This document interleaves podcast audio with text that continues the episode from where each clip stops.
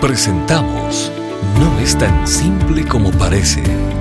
Las respuestas del doctor Miguel Núñez a tus preguntas del día a día. Bienvenidos. ¿Podemos dirigir nuestras oraciones indistintamente al Padre, al Hijo o al Espíritu Santo? Bueno, como la pregunta ahí es si podemos, entonces para iniciar yo pudiera decir sí, porque no estamos hablando de tres dioses. Pero puede haber otra manera de frasear esa pregunta, es si debemos. Y ya yo creo que ahí esa es otra cosa, porque Cristo nos enseñó para comenzar, cuando los discípulos fueron donde Él le dijeron, Señor, enséñanos a orar, Él dijo, Él comenzó esa oración modelo, Padre nuestro que estás en los cielos. Entonces, por un lado, yo estoy viendo que Cristo está dirigiendo la atención hacia el Padre. Eso por un lado. Por otro lado, nosotros también sabemos que cuando Cristo vino, esa era su función, Él quería glorificar al Padre. Pero luego Cristo vive la ley por completo, se ofrece en sacrificio por nosotros, muere, sepultado, resucita y Dios lo entrona y está sentado a la derecha del Padre. Y ahora el Padre está apuntando al Hijo, porque el Padre nos dice continuamente que, bueno, Cristo enseñó que cuando fuéramos a pedir, que pidiéramos en su nombre, en el nombre de Jesús, porque a Jesús se le ha dado una autoridad ampliada. Él mismo dijo en la Gran Comisión, toda autoridad me ha sido dada en el cielo y en la tierra. Entonces seguimos moviéndonos ah, para poder contestar esta pregunta desde el punto de vista de la revelación bíblica y nos vamos a Apocalipsis. En Apocalipsis capítulo 4 y capítulo 5 nosotros tenemos una descripción de la adoración que se lleva a cabo en los cielos.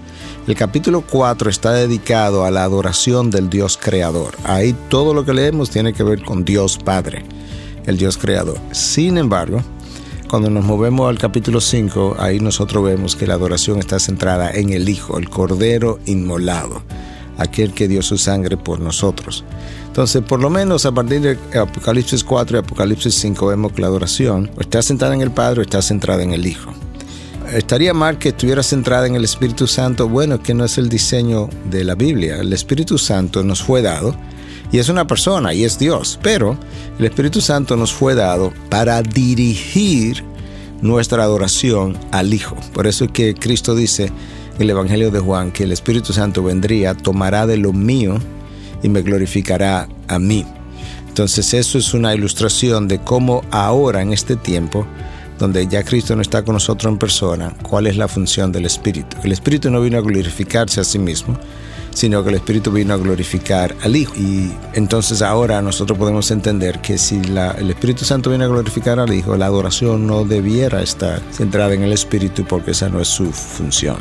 Por eso comencé diciendo que si la palabra es podemos, bueno, no creo que alguien peca eh, si en un momento dado en adoración se dirige al Espíritu Santo directamente. No, no creo que ese sea el caso. Pero por otro lado, yo creo que a nosotros se nos ha dirigido a construir una adoración que no sea Espíritu Santo céntrica, sino Cristo céntrica, ayudado por el Espíritu porque esa es su función. Lamentablemente en ciertos círculos cristianos el rol del Espíritu Santo ha sido tergiversado, Cristo ha sido relegado a un segundo plano y el Espíritu está sentado en el trono. Y realmente, de nuevo, yo no quiero decir que Dios no está en el trono y que Cristo sí, que el Espíritu no está y que Cristo sí, porque estoy haciendo tres dioses. Pero en el sentido funcional ahora mismo, Dios quiere que nuestra adoración esté, sea cristocéntrica, aunque dentro de eso el Espíritu en algún momento también sea alabado, sea agradecido, digamos gracias Espíritu de Dios por algo. Yo mismo lo he hecho, pero la centralidad ahora mismo yo creo que está sobre el Cordero Inmolado. Y de eso vamos a cantar por el resto de la eternidad, de, de la redención, de la historia de la redención llevada a cabo por el unigénito de Dios. Estas y otras preguntas llegan hasta ustedes gracias a la valiosa colaboración de nuestros amables oyentes. Si deseas compartir con nosotros tus consultas e inquietudes, visita nuestra página de internet integridadysabiduría.org. Gracias por tu gentil atención y será hasta la próxima.